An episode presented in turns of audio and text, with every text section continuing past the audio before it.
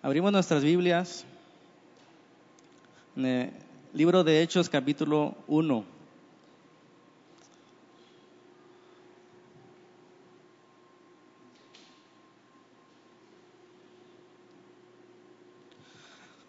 Estamos en el libro de los Hechos, capítulo 1, versículo 1.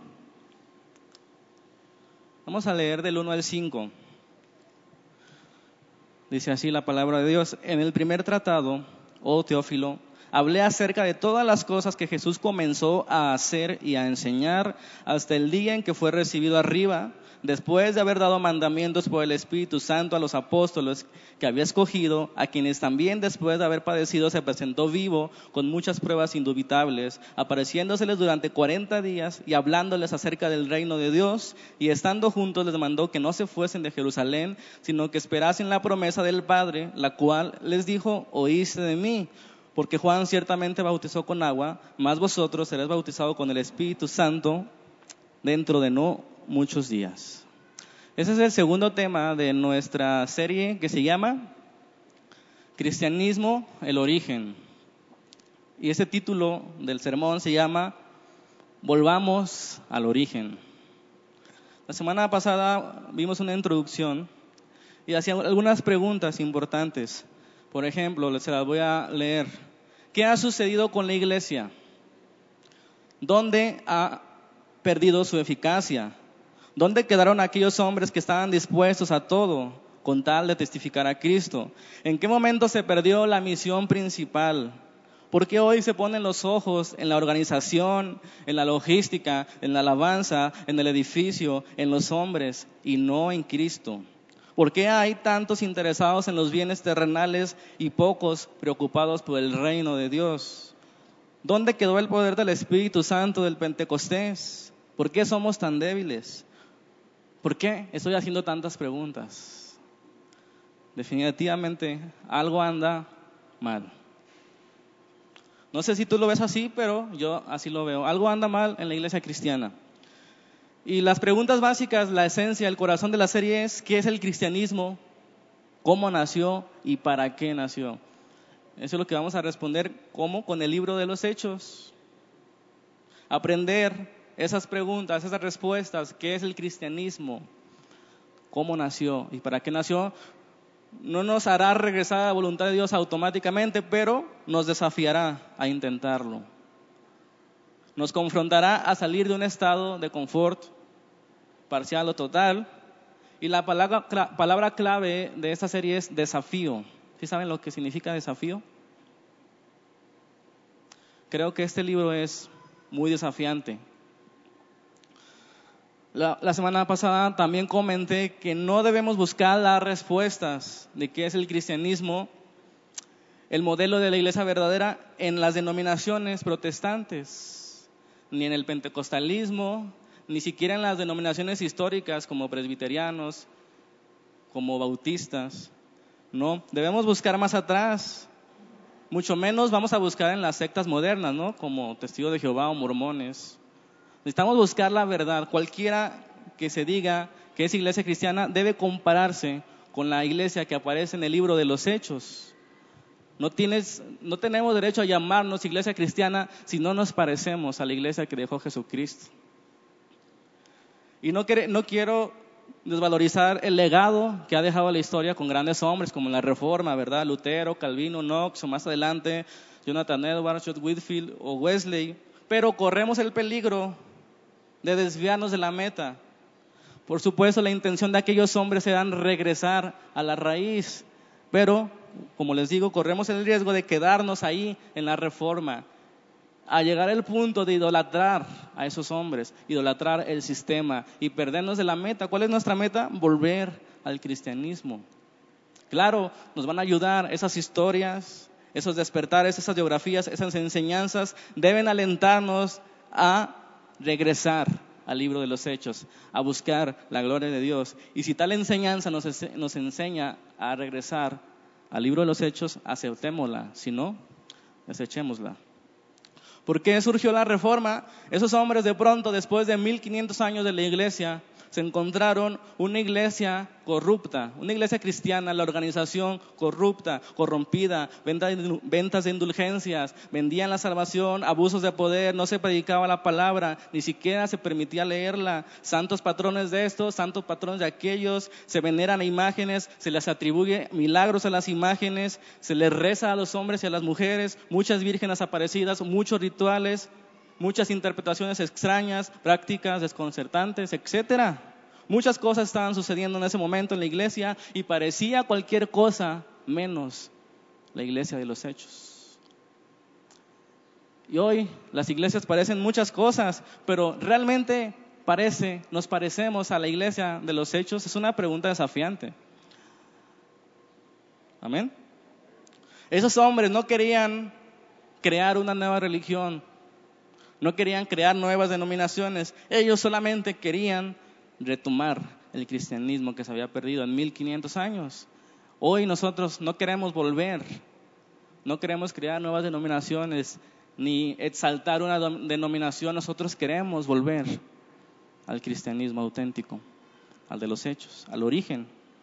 El cristianismo no nace en la reforma, el cristianismo nace en la resurrección de Jesucristo. ¿Se acuerdan? La semana pasada vimos. Ese lo encontramos, el nacimiento de la iglesia lo encontramos en el libro de los Hechos. Ahí, en ese libro, hermanos, se fundamenta esta serie. El cristianismo, el origen. Y el propósito de esta serie es encontrar el cristianismo auténtico. Cristianismo y nada más. Sin añadir, sin remendar, sin suprimir. Amén. La iglesia cristiana. ¿Qué es el cristianismo? ¿Para qué fuimos llamados? Entonces el libro de los hechos es de suma importancia para esos propósitos que queremos en esta serie.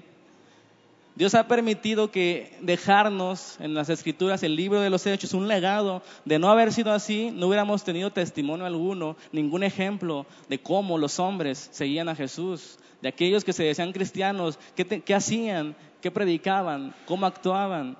El libro de los hechos nos enseña.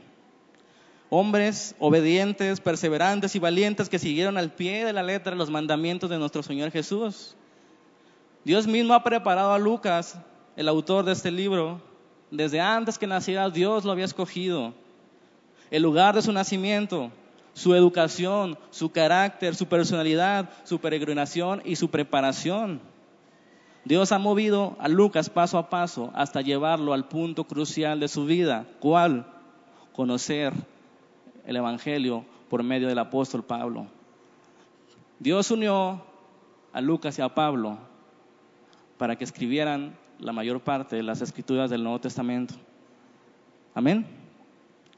Un médico de profesión, un historiador por vocación, Lucas, escribe acerca de, su Salvador, movido por el Espíritu, comienza a escribir dos historias, dos tratados de qué? De lo que Jesús comenzó a hacer y enseñar.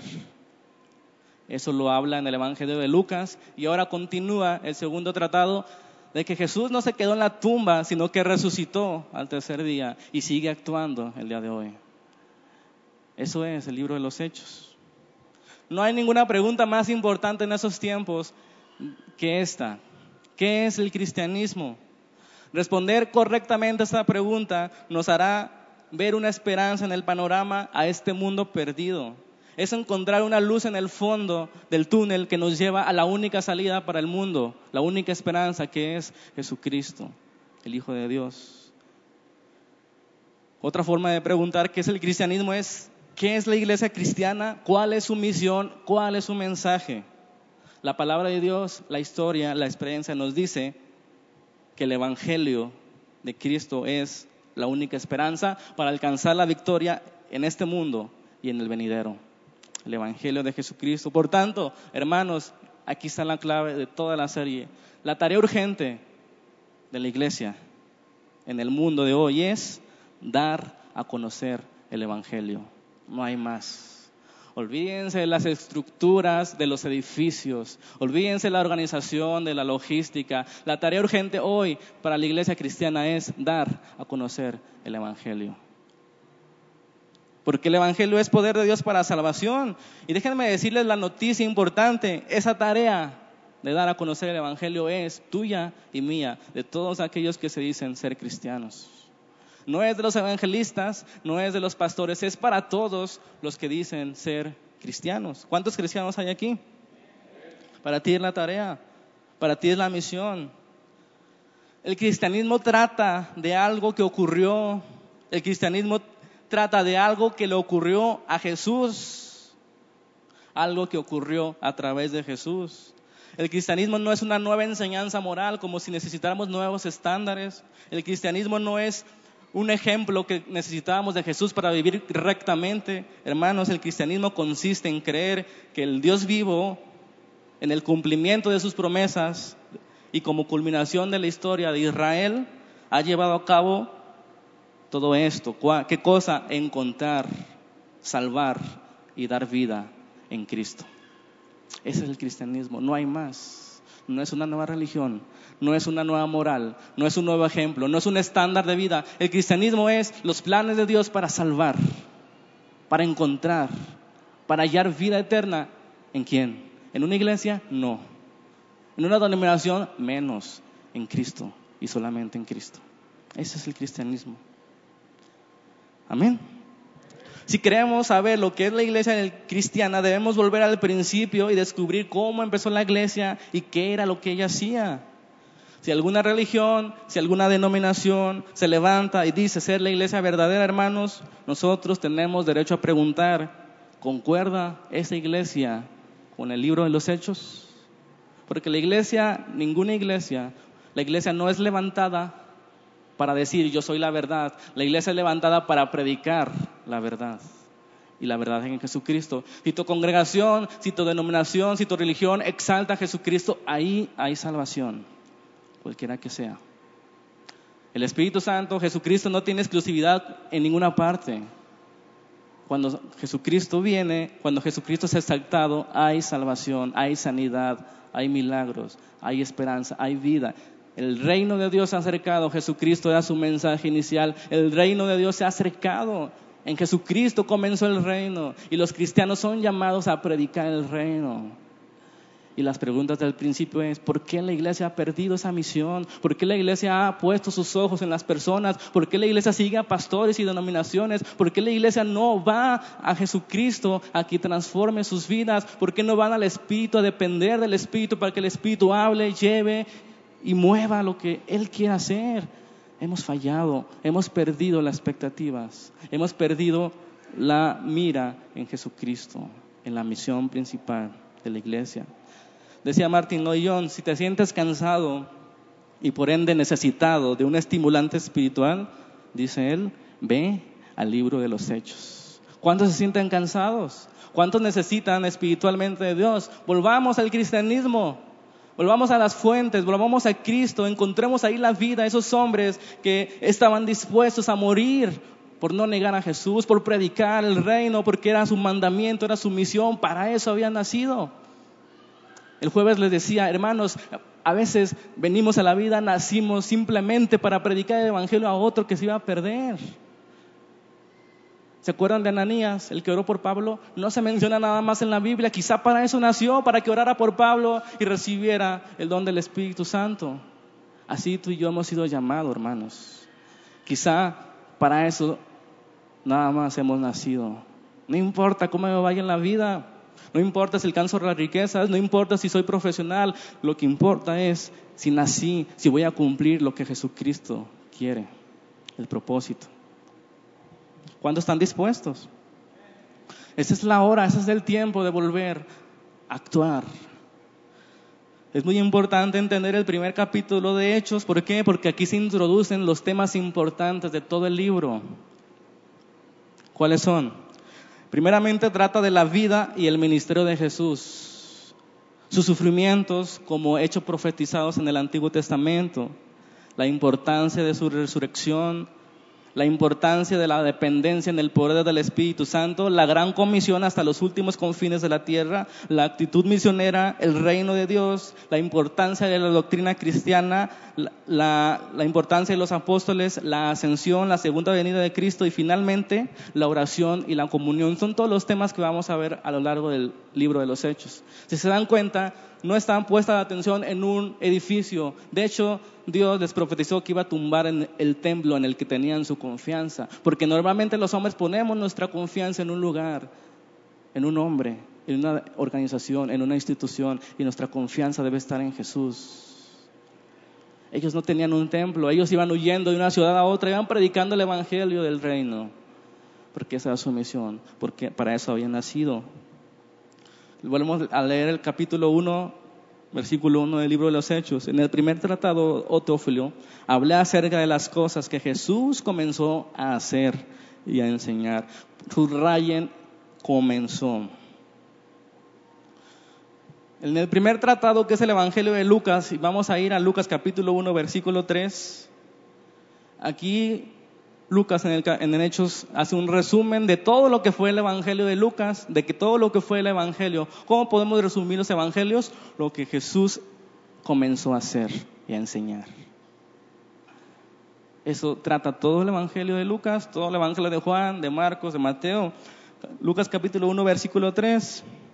Dice Lucas, escribiendo otra vez a Teófilo, me ha parecido también a mí después de haber investigado con diligencia todas las cosas desde su origen, escribírtelas por orden, oh excelentísimo Teófilo, para que conozcas bien la verdad de las cosas en las cuales has sido instruido.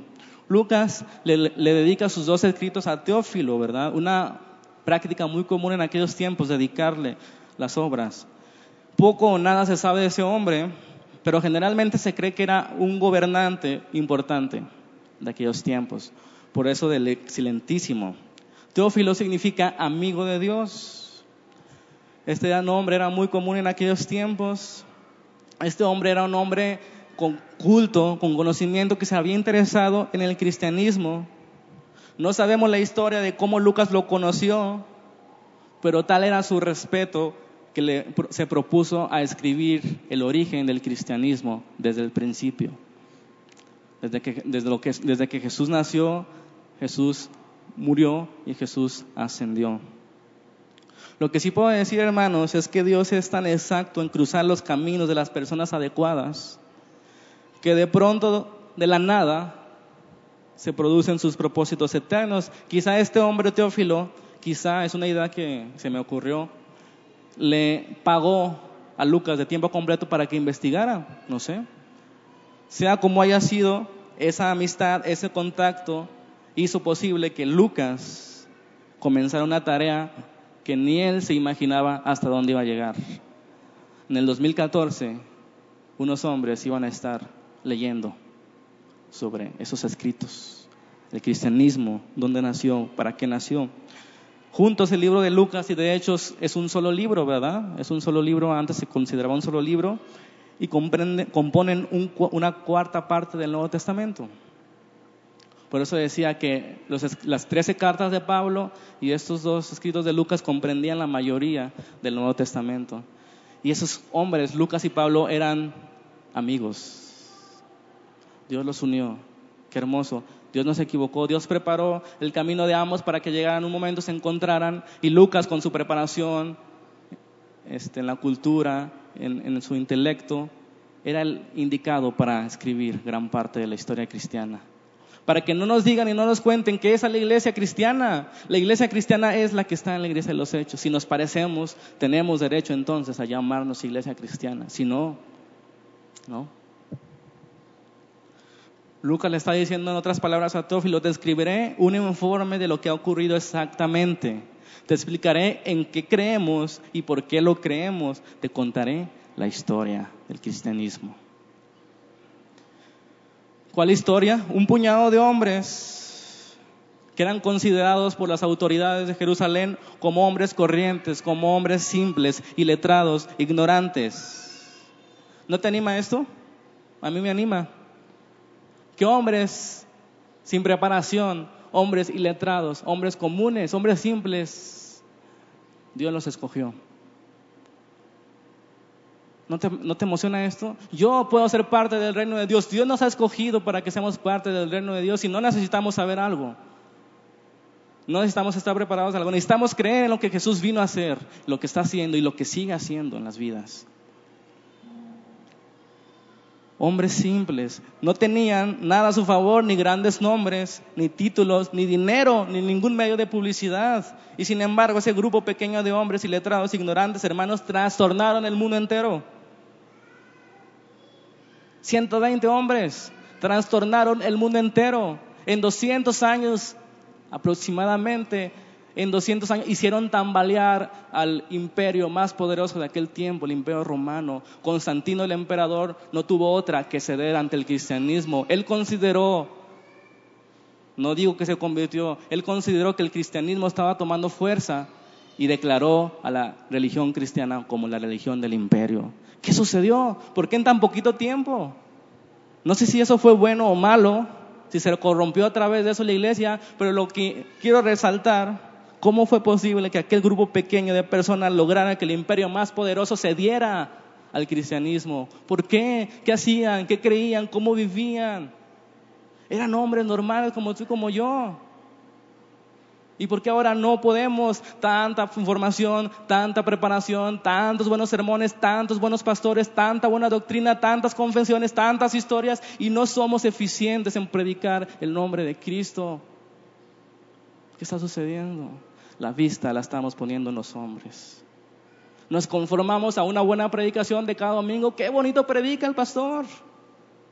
Y ya, nos vamos a nuestra casa y no pasa nada, vivimos la vida como los de gente de afuera, no está llenando el corazón la palabra de Dios, no nos gozamos en la iglesia, en la alabanza nos enfadamos, el tiempo se nos hace largo, estamos viendo la hora, no estamos viviendo el cristianismo y no está sucediendo nada y no va a suceder nada. El cristianismo es para vivir, no solo para aprenderse. Muchos hombres saben mucho acerca del cristianismo, pero no están convertidos. El cristianismo es para vivir.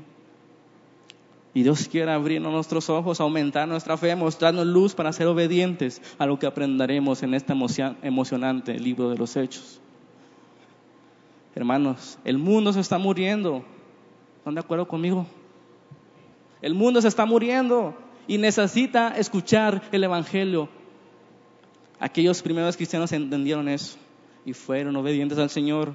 Fueron por todas partes y vivieron y hablaron y predicaron acerca de Jesús de Nazaret.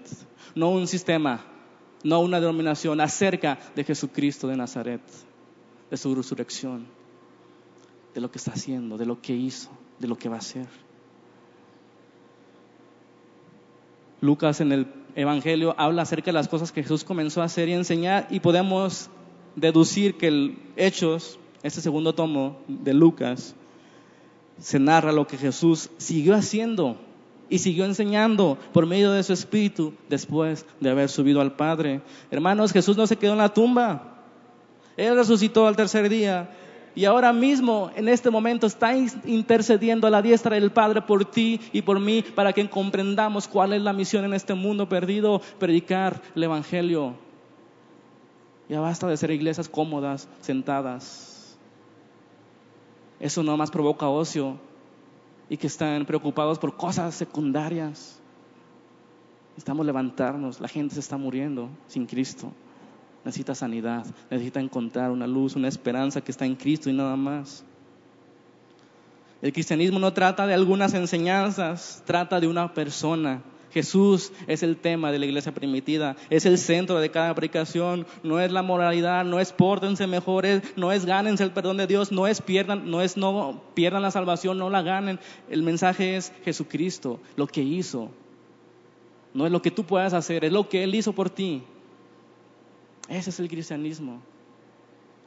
Jesús es el Cristo prometido en las Escrituras, su resurrección y el reino de Dios ha llegado, venció la muerte. Y un día regresará nuevamente a juzgar al mundo con justicia y con poder. Y nosotros estaremos con Él. Pero no hemos entendido qué vamos a hacer de aquí a que nos muramos o lo encontremos. No solamente es disfrutar de lo que ya tenemos, tenemos salvación, amén, tenemos salvación, esa nadie nos la puede quitar, el diablo nos puede quitar todo lo que sea, menos eso que Jesús ya logró en la cruz. Pero ahora qué? Nos quedamos ahí en la cruz. Jesucristo ha resucitado y ha comisionado a hombres comunes y corrientes que prediquen el Evangelio, que sean testigos. Eso es lo que debemos hacer, pero estamos preocupados, estamos preocupados. ¿Qué comeré? ¿Qué beberé? ¿Qué vestiré? ¿Qué vendrá el día de mañana? Hermanos, cada día tenemos afán, decía Jesús. Busquen primeramente el reino de Dios y su justicia y las demás cosas serán añadidas. Y aunque no tengamos que comer, tenemos la esperanza de que Jesucristo está ahí con nosotros fortaleciéndonos cuando no había ni un peso, cuando no hay esperanza, cuando hay enfermedad, cuando hay aflicción, porque no siempre la vida del cristiano es placentera, al contrario. Pero Jesús nos promete, yo estaré con ustedes todos los días hasta el fin del mundo. El Evangelio entonces es, el cristianismo trata de Jesús, de que ha venido del cielo, nacido de mujer, él vino, Él enseñó, hizo milagros y prodigios, se dio a sí mismo por el rescate de muchos, murió, fue sepultado, resucitó al tercer día y ascendió al cielo. Ese es el cristianismo. Jesús, que vino a ser y lo que vino a enseñar. Si Jesús no hubiera resucitado, dice Pablo, vana sería nuestra fe. No hay cristianismo si Jesús no resucitó. Mientras la tumba de Mahoma sirve como altar y como veneración, la tumba de Jesús está vacía. Y los cristianos están llenos de gozo y de fe, aunque no todos. Que Dios nos abra los ojos de entendimiento. A partir de ahí comienza la iglesia cristiana. Jesús se levantó de los muertos. A partir de ahí comienza el cristianismo, el origen. Volvamos ahí.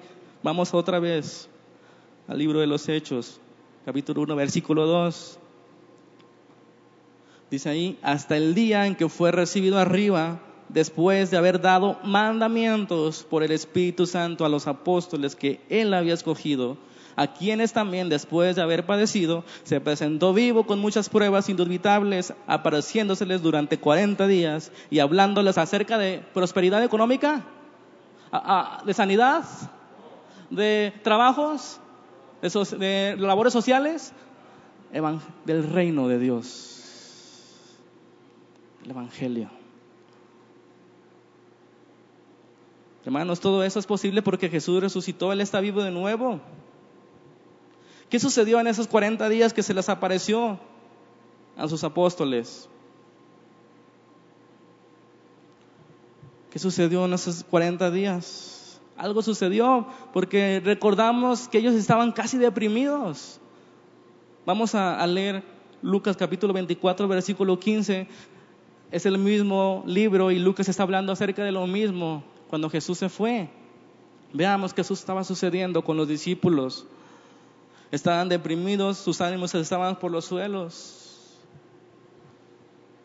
24:15 dice así. Ahí van dos hombres que iban a Emaús, en camino a Emaús, ese es el contexto. Dice que sucedió mientras que hablaban y discutían entre sí. Jesús mismo, escuchen bien, Jesús mismo se acercó y caminaba con ellos. Mas los ojos de ellos estaban velados para que no le conociesen y él les dijo, ¿qué pláticas son estas que tenéis entre vosotros mientras camináis y por qué están tristes? Jesús mismo a veces nos habla nos pregunta, ¿por qué están tristes? ¿Por qué están deprimidos cristianos? Su gozo no está aquí en la tierra, entiéndanlo. Mi reino no es esa tierra, mi reino no es este mundo, es allá. Yo iré a preparar moradas para ustedes. En el mundo tendrán aflicción. No estén deprimidos, no teman, yo he vencido al mundo.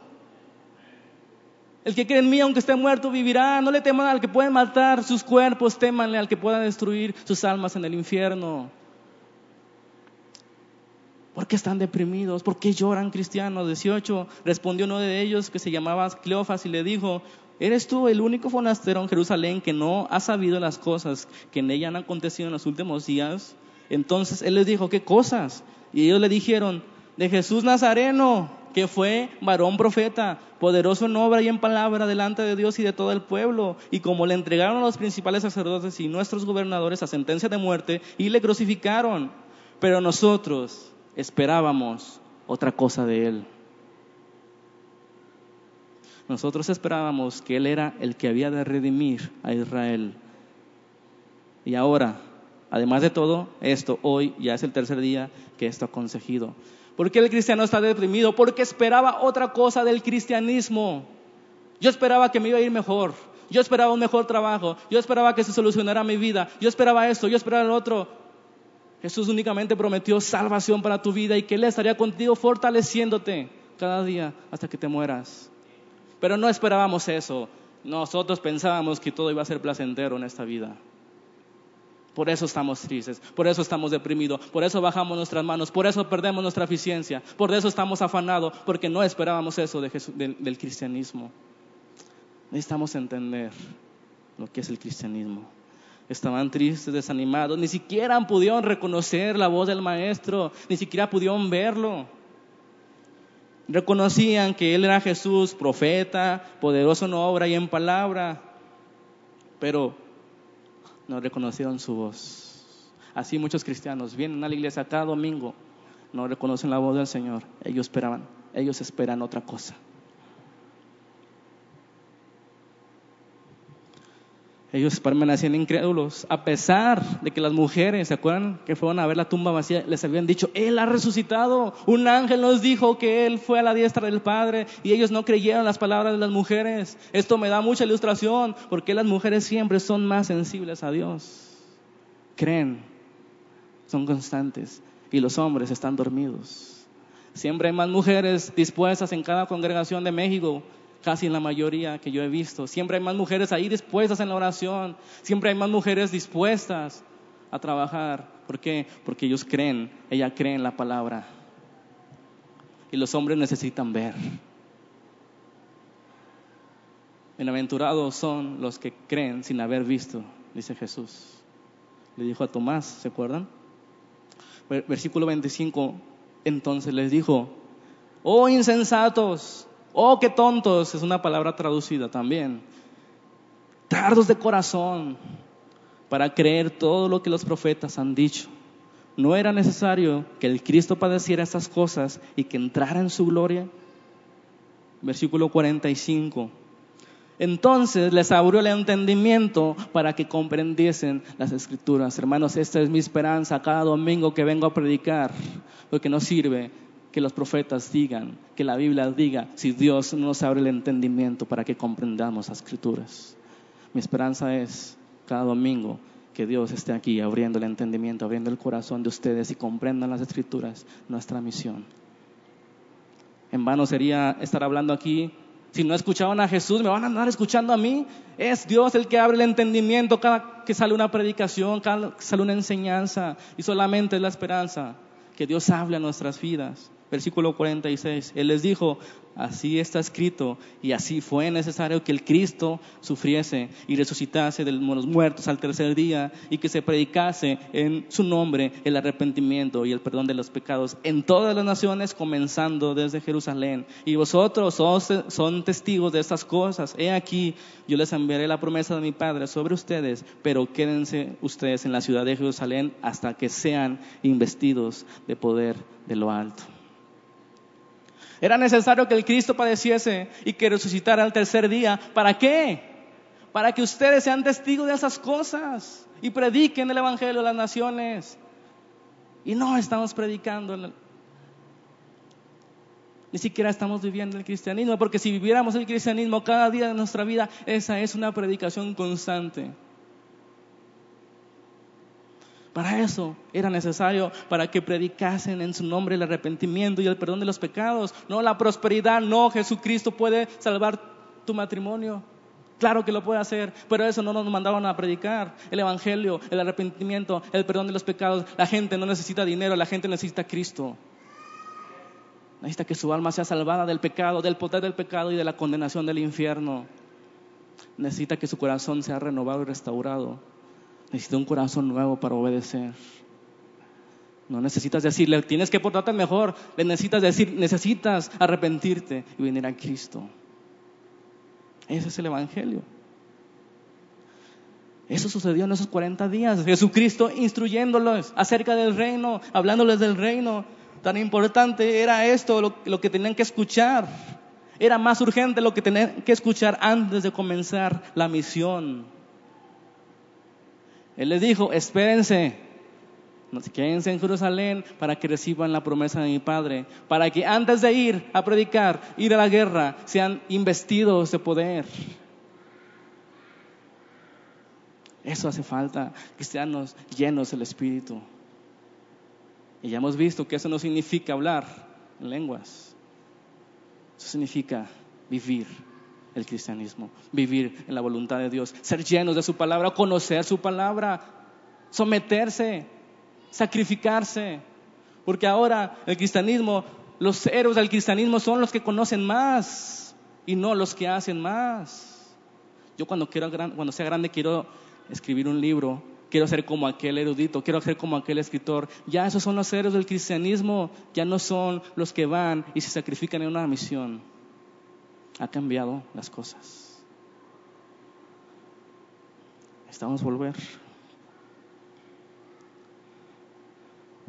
El mensaje de la iglesia cristiana no solamente es lo que Jesús hizo, sino lo que sigue haciendo.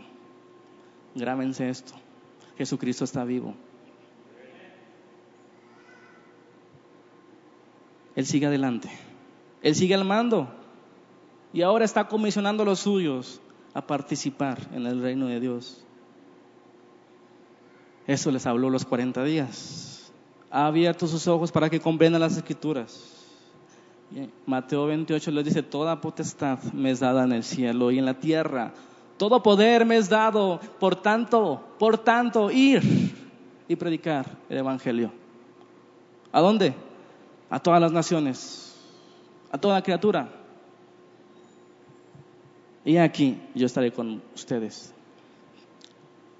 todos los días hasta el fin del mundo. En otra parte Jesús dijo, no los dejaré huérfanos, les enviaré otro consolador él les enseñará, Él les guiará, Él los capacitará. ¿Para qué? Para que sean testigos. Después, en el libro de los Hechos, en el libro, en el Nuevo Testamento encontramos una de las mejores promesas más confortables que yo he escuchado. Está en Hebreos capítulo 7, versículo 25.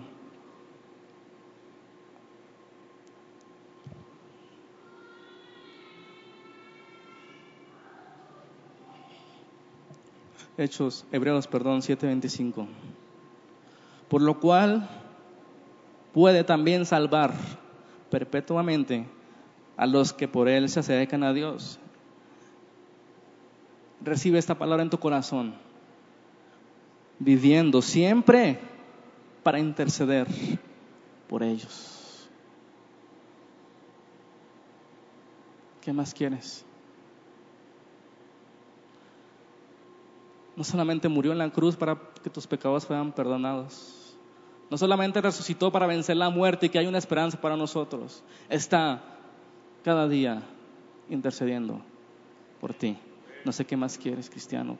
No sé qué más quieres para ya estar deprimido y preocupado por cosas simples. El, este, este, el cielo y la tierra pasarán. El mundo pasará. Tus afanes, sus pecados, sus deseos, pero el que permanece en la palabra de Dios, el que habita en la palabra de Dios, permanece para siempre. Volviendo a Hechos, capítulo 1, versículo 4.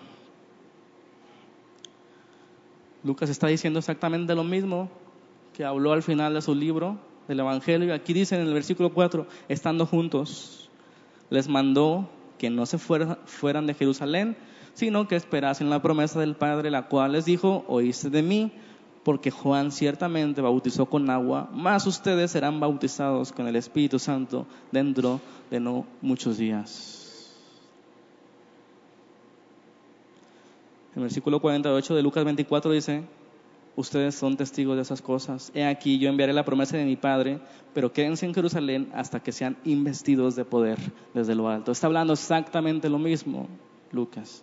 Investidos de poder o ser bautizados con el Espíritu.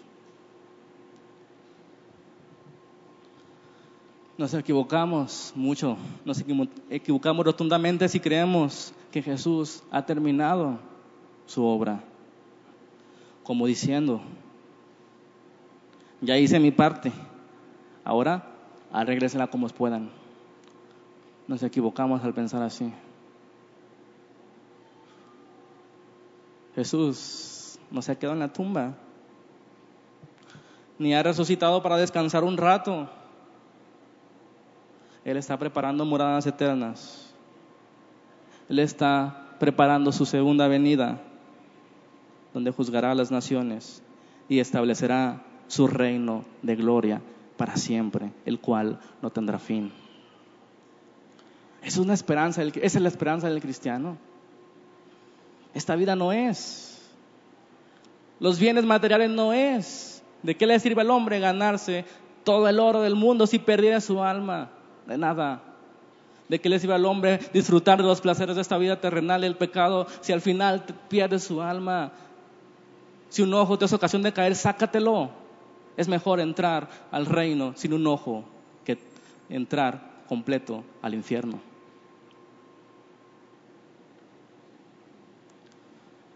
Este es el mensaje, hermanos. Esta es la misión de la iglesia. Pero antes de, dice Jesús, esperen a que sean investidos de poder. Ya concluyendo, les digo, hermanos, el mundo no necesita de políticos. El mundo no necesita riquezas. De hecho, dice la Biblia la raíz de todos los males es el amor al dinero. El mundo no necesita de marchas sociales, caridades. Esas cosas no resuelven el problema del hombre, el problema que está en su corazón. Eso no resuelve la eternidad sin Dios. el cristianismo, dice Martin Lloyd Jones, el mensaje del cristianismo no habla de mejorar el mundo, sino de cambiar a las personas a pesar del mundo, preparándolos para la gloria que viene.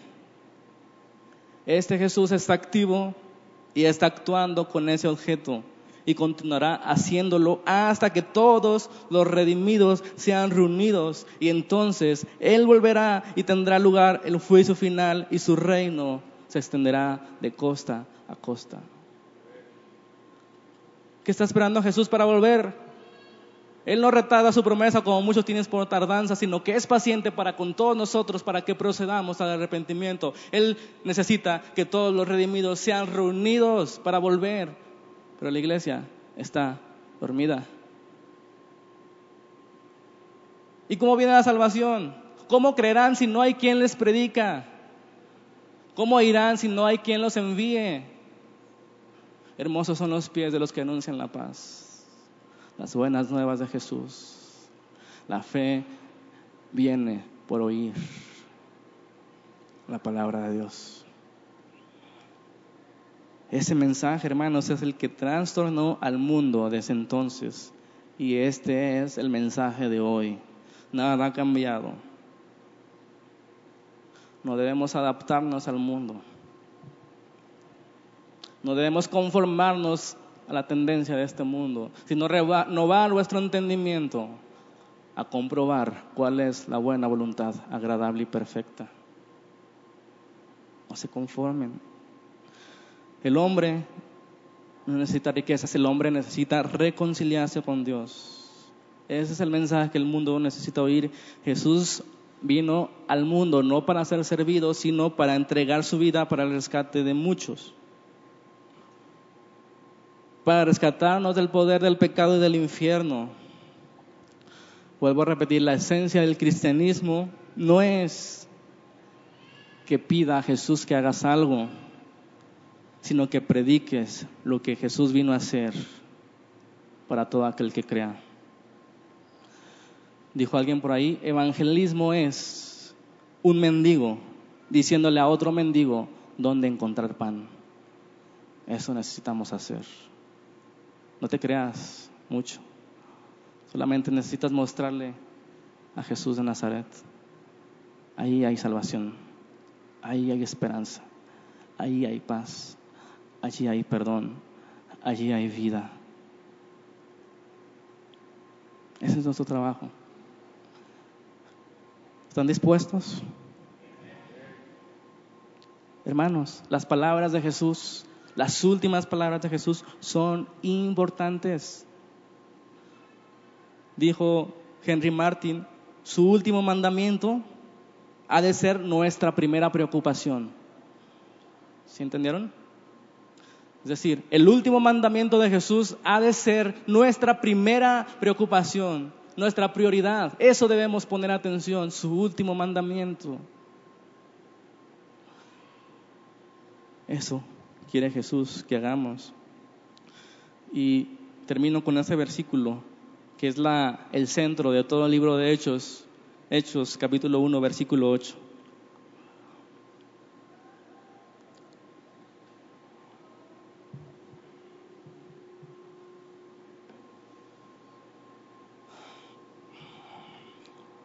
¿Estamos ahí?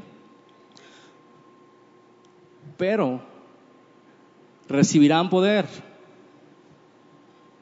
cuando haya venido sobre vosotros el Espíritu Santo. Me serán testigos en Jerusalén, en toda Judea, en Samaria y hasta los últimos de la tierra. ¿Se entiende? Ese es su último mensaje y ha de ser nuestra primera preocupación. Ese es el mensaje, esa es la prioridad, esa es la misión, ser testigos de Jesús hasta los últimos confines de la tierra. Y la clave y el triunfo del cristianismo siempre será la investidura de poder del Espíritu Santo. Pablo decía, la capacidad no está en nosotros, sino Dios que nos hace competentes. Después dijo, he trabajado más que todos los apóstoles, pero no yo, sino la gracia de Dios en mí. Ese hombre estaba lleno del Espíritu. ¿Por qué? Porque su primera preocupación era el reino de Dios y su justicia. Porque su primera prioridad era predicar el Evangelio del reino. A veces tenía que trabajar con sus manos para poder comer, pero él no se detenía, él solamente había nacido para predicar el Evangelio. Para eso nació Pablo. Y para eso nacimos tú y yo aunque nos cuesta trabajo desprendernos del mundo, de la tendencia.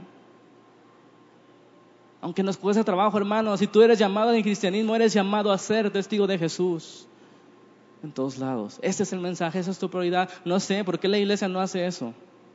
No sé por qué la iglesia ha perdido la misión. Porque se ha ocupado en otras cosas secundarias, que también son buenas, pero lo principal es el Evangelio del Reino. Los antiguos tenían dos servicios los domingos, todo su domingo era para el Señor. En la mañana iban a prepararse en las palabras y en la tarde a predicar el Evangelio. Un mensaje evangelístico todas las tardes de los domingos. ¿Cuántos están desafiados a, a hacer eso aquí? ¿No se sienten desafiados? Cada primer domingo del mes, dedicarle todo el día para el Señor. Es un desafío. Es dejar la comodidad. Pero poner nuestros ojos en Jesús. Él ha prometido que Él estará con nosotros. Él ha prometido que nos llenará de su espíritu, que nos capacitará. Y lo que veremos la siguiente semana es la clave de todo, la investidura de poder del espíritu.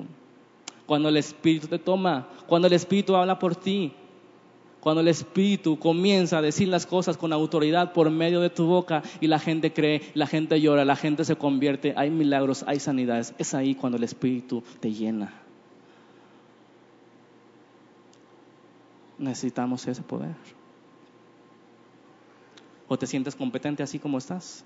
Necesitamos que el Espíritu esté dirigiendo. Necesitamos que el Espíritu esté moviéndonos. ¿Están dispuestos? Que Dios nos ayude a ser obedientes y de verdad, hermanos, que nos olvidemos de poner nuestros ojos en las organizaciones, en los edificios, en lo bien que se escucha la alabanza, en el uniforme de los servidores. No debemos ver qué está haciendo Colón, debemos volver a los hechos. Así. No sé cuántos están dispuestos. Pues que Dios nos ayude, amén. Vamos a orar. Señor, te damos gracias por esta tarde. Por el privilegio que nos das de ser tus hijos, de ser tus amigos, de ser tus siervos, de participar en el reino de los cielos, de ser partícipes de tu reino, Señor. Somos inmerecedores siquiera de levantar nuestros ojos al cielo pero sabemos que tu misericordia es nueva cada mañana, sabemos que tu perdón está ahí cuando confesamos nuestros pecados. Señor, ayúdanos, Padre, a ser obedientes, ayúdanos a dejar la comodidad, ayúdanos a ser diferentes, ayúdanos a regresar al origen, Padre. No permitas, no permitas, mi Dios, que sigamos estando cómodos Oh, que tu Espíritu Santo nos llene cada día para ser testigos en todo tiempo.